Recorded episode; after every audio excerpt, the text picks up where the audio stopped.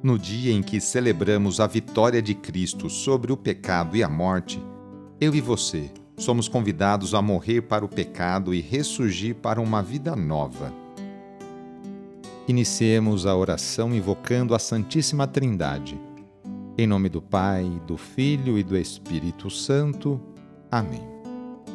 Senhor nosso Deus, nosso Pai, nós cremos em vós, nós esperamos em vós, nós vos amamos, nós vos agradecemos este dia e vos damos graças porque estamos com vida Oferecemos este dia ao Senhor com todas as nossas alegrias e sofrimentos, com todos os nossos trabalhos e divertimentos. Guardai-nos do pecado e fazei de nós instrumentos de vossa paz e do vosso amor. Ajudai-nos a observar vossos santos mandamentos. Amém.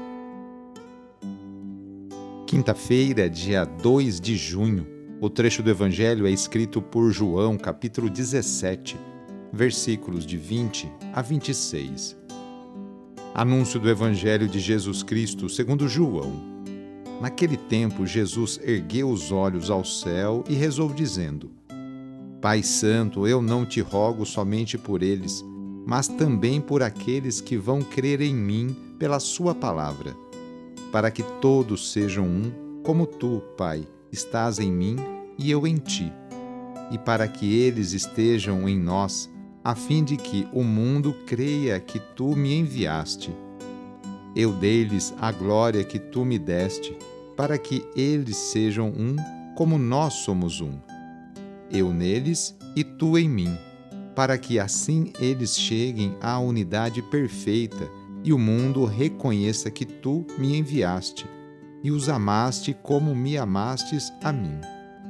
Pai, aqueles que me deste, Quero que estejam comigo onde eu estiver, para que eles contemplem a minha glória, glória que tu me deste, porque me amaste antes da fundação do universo. Pai justo, o mundo não te conheceu, mas eu te conheci, e estes também conheceram que tu me enviaste. Eu lhes fiz conhecer o teu nome, e o tornarei conhecido ainda mais para que o amor com que me amaste esteja neles e eu mesmo esteja neles. Palavra da Salvação. O amor com que Jesus amou os seus é fruto da relação de amor que o une ao Pai. Talvez nos seja difícil compreender o que significa esse amor. Contudo, temos uma vida inteira para vivenciar esse processo de encontro com Deus em Jesus, por meio do Espírito.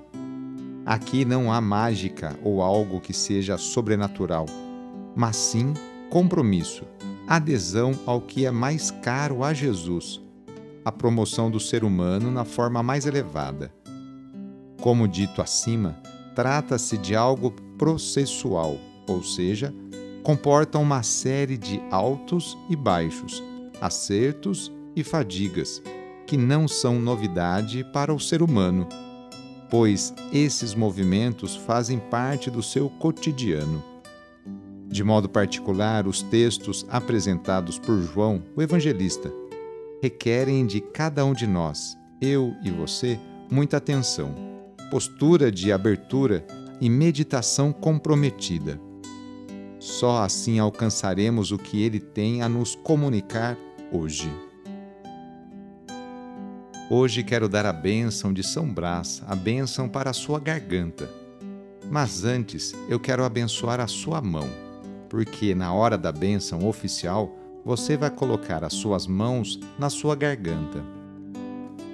Abençoai, Senhor nosso Deus, pelos méritos de nosso Senhor Jesus Cristo pela intercessão de Maria e de São Brás, abençoai as suas mãos. Fazei de todos nós uma fonte de bênçãos para aquelas pessoas que você se encontrar hoje.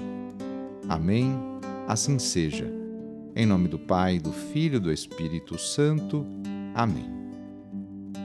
Agora coloque as mãos na sua garganta ou se você tiver um filho recém-nascido ou uma filha recém-nascida ou ainda pequenininhos, coloque uma mão na sua garganta e a outra mão na garganta dele. Pela intercessão de São Brás, bispo e Marte, livra-te Deus dos males da garganta e de todos os males. Em nome do Pai, e do Filho, e do Espírito Santo. Amém. Foi muito bom rezar com você hoje. Se esta oração está te ajudando, eu fico muito contente. Então envie o link da oração para seus contatos, familiares, amigos, conhecidos. Eu sou o padre Edmilson Moraes, salesiano de Dom Bosco, e moro atualmente no Colégio Salesiano Santa Terezinha, em São Paulo. Que Deus continue abençoando você e sua família. Abraço e até mais!